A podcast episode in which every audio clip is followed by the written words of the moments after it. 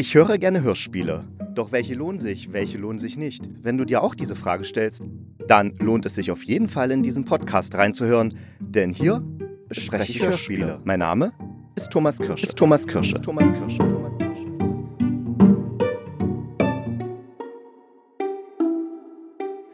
Hallo und herzlich willkommen zu einer neuen Folge des Hörspielkritikers.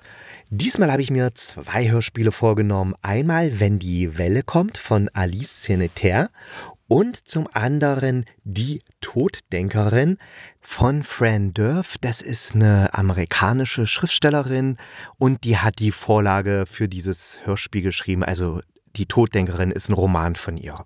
Doch zurück, ich fange mit Wenn die Welle kommt an. Also die Alice Sanitaire wurde 1986 in Frankreich geboren und studierte Theater- und Literaturwissenschaft ist bekannt für ihre Prosa- und Theaterstücke für Erwachsene und Kinder. Also natürlich eher in Frankreich als bei uns. Bisher sind fünf Romane von ihr erschienen, hat auch diverse Preise erhalten, also ist schon eher auf dieser anspruchsvollen Welle unterwegs, möchte ich mal sagen. Und äh, das Interessante ist an diesem Hörspiel, also wenn die Welle kommt, das wurde im Auftrag des Südwestrundfunks übersetzt und beim Festival Primeur 2019 als Live-Hörspiel vorgestellt. Was ihr jetzt aktuell in der ARD Audiothek hören könnt, das ist die Studioversion dieses Hörspiels. Und ich kann mir das auch sehr gut als Live-Hörspiel vorstellen, weil im Endeffekt gibt es nur zwei Leute, die da drinnen miteinander kommunizieren. Das sind zum einen die Letizia und ihr Freund Matteo und die sitzen auf einer Insel und warten eben darauf, dass die Welle kommt. Die Welle in Zeiten des Klimawandels ist klar, ist es halt das Ansteigen der Meeresspiegel damit gemeint, aber hier wird ähm, einfach von einer Welle gesprochen. Und die beiden sitzen jetzt da auf ihrer Insel und überlegen, wie das jetzt wird, wenn die Welle kommt. Also zum Beispiel, wen lassen Sie mit auf Ihre Insel? Lassen Sie die Anja aus Letizias Schule mit drauf, die damals, als äh, Letizia zwölf Jahre alt war, äh, allen erzählt hat, dass Letizia ihre Regel bekommen hat und äh, ihre Binden in der Klasse vor allen gezeigt hat, also das Bindenpaket. Ja, soll die mit auf die Insel kommen oder nicht?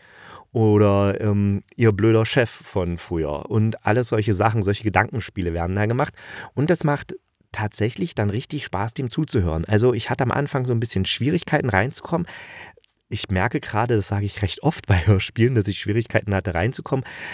Aber in dem Fall war es auch so, ja. Was einfach daran liegt, dass es wirklich, es ist fast so, als wenn man ein kleines Theaterstück hört, zu, zuhören möchte, würde, ja. Also wenn einfach zwei Leute einen Dialog führen und aber dieser Dialog ist sehr klug, philosophisch, dabei auch immer witzig, weil es ist äh, der, der Matteo, der macht dann eben auch solche Gedankenexperimente. Ja, wenn das Wasser jetzt steigt, dann müssen ja die ganzen Be äh, Beine, die ganzen Tiere, die auf vier Beinen stehen, die müssen ja dann aufrecht stehen, damit sie eben äh, den Kopf aus dem Wasser halten können. Und gerade beim Esel sieht er da große Probleme, weil dessen Kopf ist ja nun echt groß und schwer. Und wenn der dann aufrecht steht, dann wird er wahrscheinlich ganz schöne Halsschmerzen bekommen, beziehungsweise Nackenschmerzen. Und in dem Fall muss ich sagen, dann bin ich wohl auch ein Esel, weil ich habe auch permanent Nackenschmerzen und ich habe auch einen großen Kopf. Ja, es ist also, ja, ich würde fast sagen, nicht fast sagen, sondern es ist wie so ein Kammerspiel. Zwei Leute, die sich unterhalten. Da braucht man natürlich so ein bisschen Einarbeitungszeit oder Einhörzeit, damit man da rankommt. Aber dann, wie gesagt, ist es lustig, unterhaltsam. Und ich finde auch, dass die ähm, beiden Darstellerinnen, also beiden Darsteller, Innen gut miteinander harmonieren. Also die Letizia wird von der Marina Frank gesprochen. Das ist eine ähm, Schauspielerin, Hörspielsprecherin, Musikerin und Autorin und sie wurde 1986 in der moldauischen sozialistischen Sowjetrepublik geboren, lebt jetzt aber in Deutschland. Der Matteo wird von Florian Steffens gesprochen, äh, auch ein deutscher Schauspieler, den kennt man aus Soko, Soko Wismar, Soko Leipzig, Die Heiland, Das Weiße Haus am Rhein, das war jetzt 2022 so ein Fernsehfilm. Also kennt man vom Sehen. Und äh, interessant, es gibt, taucht tatsächlich noch am Ende des Hörspiels eine dritte Figur auf, und zwar ein Mufflon, was reden kann, was aber in dem Hörspiel gar nicht thematisiert wird, sondern das sieht man als selbstverständlich. Und das Mufflon erklärt eben auch, wie sich die Mufflons jetzt angepasst haben an das gestiegene Wasser, also wie sie es jetzt geschafft haben, auf zwei Beinen zu laufen. Unter anderem, dass sie eben ihre Kniescheiben von hinten nach vorne gemacht haben, weil äh, Mufflons, wenn man mal drauf aufpasst, deren Hinterbeine gehen sozusagen nach hinten weg, aber unsere Knie gehen ja nach vorne weg. Fürs aufrechte Gehen ist das praktischer und das mussten die Mufflons jetzt erstmal lernen.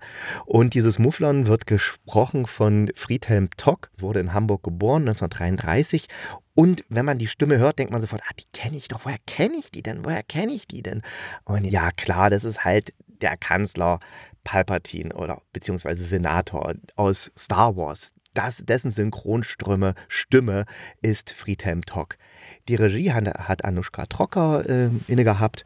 Die ist ja auch bekannt für gut gemachte und vor allen Dingen kluge Hörspiele. Das heißt, wer so ein bisschen Bock hat, ein kluges, philosophisches Hörspiel zu hören und sich auch mal, sagen wir mal, mit, auf einer anderen Art und Weise mit dem Thema steigende Meeresspiegel zu beschäftigen, eben auf so eine Art ja, wen lasse ich auf meine Insel? Was passiert mit den Tieren?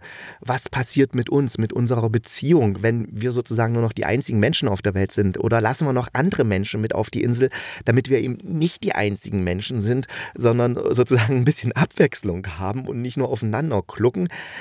Ja, ein schönes gedankliches Experiment, dauert auch nicht ganz so lange das Hörspiel, knapp 50 Minuten, kann man schön anhören, muss sich wie gesagt ein bisschen drauf einlassen, aber dann macht es wirklich Spaß und ja, also wenn man mal seinen philosophischen hat oder sein, ähm, ja, wie, wie es mal weiter, was kann man sich noch so vorstellen, also einfach mal was anderes hören will als immer nur irgendwelche Krimis oder so, dann empfehle ich auf jeden Fall, wenn die Welle kommt.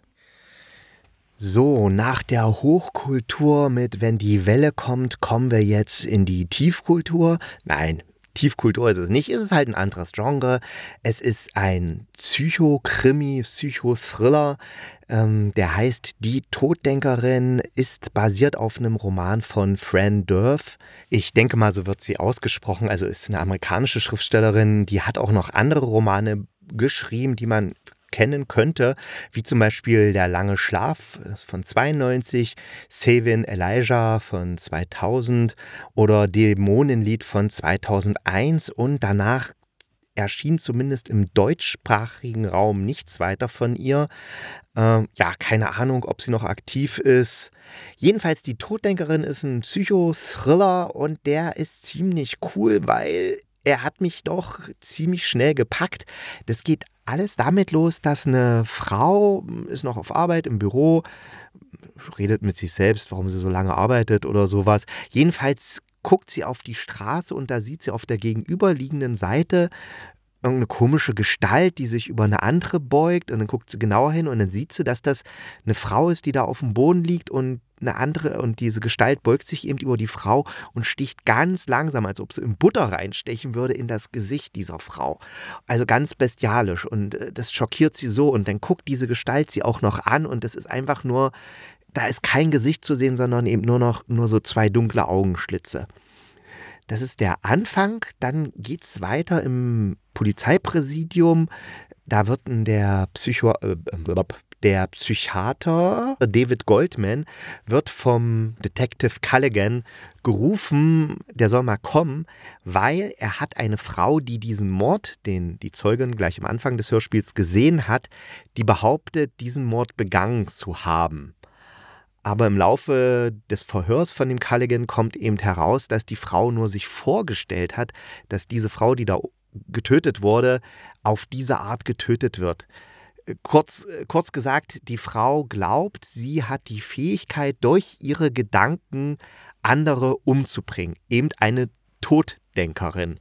Und das durchzieht jetzt dieses ganze Hörspiel, dass sie sich immer wieder Situationen vorstellt, also zum Beispiel eine Freundin von ihr, mit der sie immer gerne und viel zusammen macht, die bekommt jetzt einen Job als Grafikerin und da stellt sie sich eben vor, dass diese Freundin von einem Tiger angefallen wird, der, oder, oder was ein Tiger, auf jeden Fall irgendwas mit ihrer rechten Hand passiert, dass sie eben nicht mehr arbeiten kann, dass sie wieder mit ihr abhängen kann.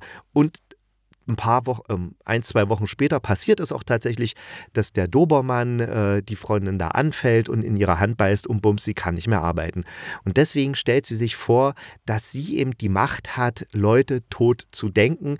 Und der Psychiater, der glaubt das natürlich nicht, aber es passieren eben immer mehr solche komischen Sachen und dann schickt er sie nach, nachher tatsächlich auch in ein Institut für Parapsychologie, um eben herauszufinden, ob diese Frau vielleicht doch irgendwelche übernnatürlichen Fähigkeiten hat. Am Ende wie es, wie es sich für einen Psychothriller gehört, kommt es natürlich dann doch ein bisschen anders, als wir es äh, Hörende die ganze Zeit erwartet haben. Aber das möchte ich natürlich nicht verraten, weil ich will ja, dass ihr dieses Hörspiel hört. Wenn ihr das hört, dann äh, werdet ihr auf jeden Fall die Musik hören. Die ist total auffällig. Das ist zwar ein Hörspiel aus dem Jahr 2000, aber die Musik klingt so wie aus so einem Film noir aus den 30er, 40er Jahren und hat auch so sehr viel Saxophon, sehr viel so dieses hat so was, ja, fast schon erotisches, möchte ich sagen. Ich weiß nicht, wer sich daran erinnert, in den 80er, 90er Jahren gab es so diverse so, so komische Serien im, im Fernsehen, die dann ganz spät abends liefen, irgendwie Blue Moon oder sowas. Ich glaube, so ähnlich hieß das, wo dann auch immer so komische Saxophonmusik war und dann haben irgendwelche Frauen und Männer und was auch immer gemacht. So nackig Sachen. Ja, auf jeden Fall erinnert die Musik daran und das hat dann so einen, so einen gewissen Charme und eben ja so, so eine Düsternis. Also die Musik trägt hier ziemlich viel zum Gesamterlebnis-Hörspiel bei. Ähm, da, dass da ein erfahrener Hörspielmacher mit dem Thomas Werner, also der hat die Regie geführt, am Werk war, das merkt man sofort, weil dieser Mensch hat schon über 250 Hörspiele für die, allein für die öffentlichen gemacht. Mehr habe ich jetzt nicht recherchiert, also ob er noch für äh, Privatverlage Sachen gemacht hat. Also es ist ein handwerklich sehr gut gemachtes Hörspiel, sehr tolle Darstellerinnen und Darsteller und äh, wie gesagt, die Musik ist auch cool und die Story ist dann auch so, dass am Ende alles erklärt wird. Ja. Das war's soweit von mir mit meinen zwei Hörspielkritiken. Jetzt noch ein ganz, ganz wichtiger Programmhinweis und zwar auf dem Ohrcast, das Hörsch also das, der Podcast mit Namen Ohrcast, der das Hörspiel des Jahres 2022 vorstellt und da habe ich ja mitgemacht bei der Sendung und äh, jetzt läuft sie endlich und zwar am 15. März geht es los, also geht es um 19.15 Uhr los, kann man auf YouTube hören. Ich feuert euch äh, den Link zu der Sendung einfach in die Shownotes legen. Und äh, los geht's eben 19.15 Uhr. Da werden Martin und Olaf erstmal ihre Favoriten aus dem letzten Jahr vorstellen. Dann ab 20.30 Uhr sind dann Daniel, Markus und ich auch noch mit dabei. Und wir bestellen dann unsere Favoriten aus dem Jahr 2022 vor, plus die Top 10 der Zuhörenden. Und dann ab 21.31 Uhr, eine sehr genaue Zeitangabe, gibt es dann auch noch das Gewinnerinterview mit den Leuten, die eben hm, beim Hörspiel des Jahres von den Hörspieltipps, also vom Ohrcast, gewonnen haben. Also es wird ein äh, toller Abend am 15. März werden. Hört ab 19.15 Uhr rein auf YouTube oder auch auf äh, Hörgru Hörgruselspiele. Ja, hörgruselspiele.de kann man es auch verfolgen. Und bis dahin wünsche ich euch eine wundervolle Zeit und denkt dran, bleibt gesund und kugelrund. Dann beißt euch auch kein Pudelhund.